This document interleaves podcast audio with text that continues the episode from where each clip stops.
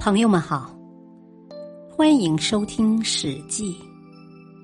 《史记》是一部伟大的史学巨著，是中华民族文化宝库中的瑰宝。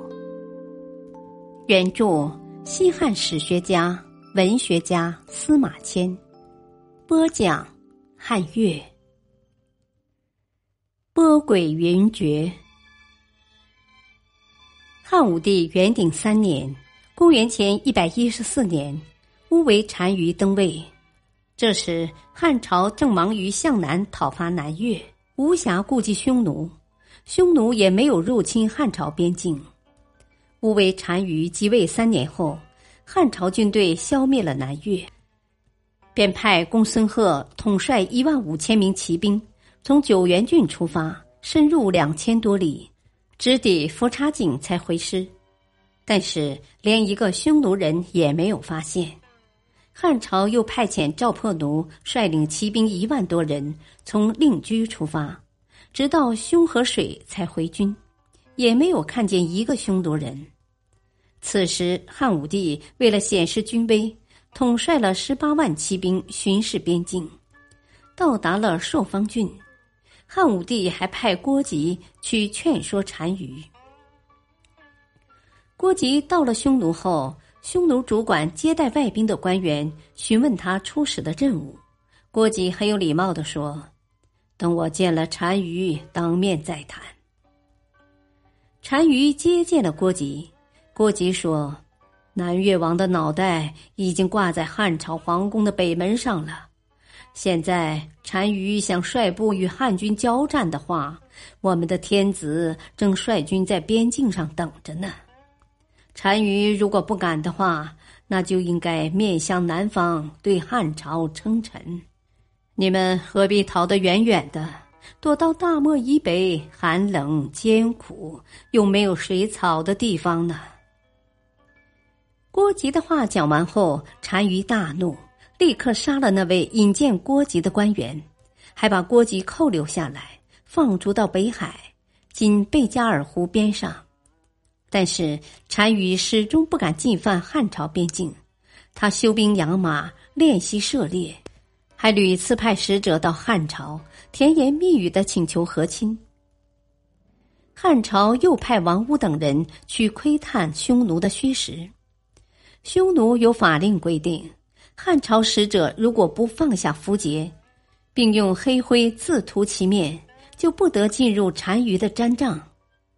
王屋是北地郡人，熟悉匈奴的习俗。他去掉符节，用黑灰涂面，于是被带进了单于的毡帐。单于很高兴，假装用好话向他许诺，并准备派他的太子到汉朝做人质，以求和亲。后来，汉朝又派杨信出使匈奴。杨信为人刚直倔强。因为他不是汉朝的显贵大臣，单于就对他不大尊敬。单于要把他召进毡帐，杨信却不肯去掉符节，单于只得坐在毡帐外面接见他。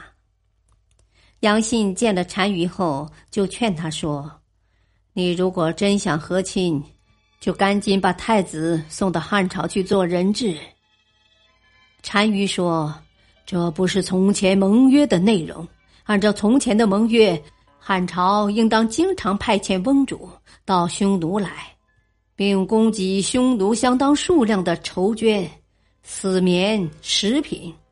现在你们竟然违背过去的做法，要我的太子做人质，看来和亲没有什么希望了。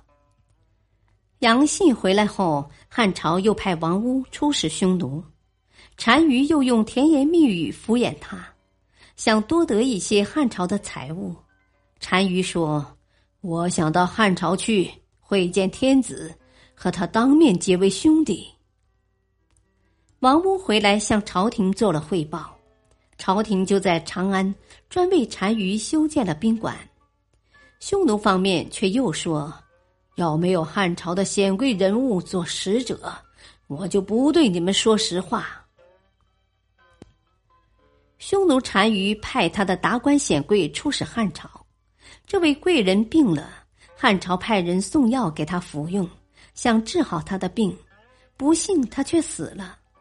汉朝便派陆冲国佩戴着两千担级官员的印绶出使匈奴，护送匈奴贵人的灵柩回去，并赠送单于价值几千金黄金的变殓费。但由于认为汉朝是有意杀死了他的使者，便扣留了陆冲国。其实单于根本没有来汉朝的诚意，他不愿意派太子来做人质。因此，匈奴又多次派兵侵犯汉朝边境。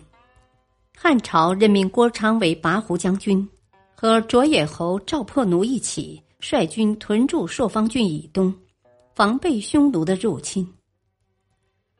感谢收听，下期播讲狼烟又起。敬请收听，再会。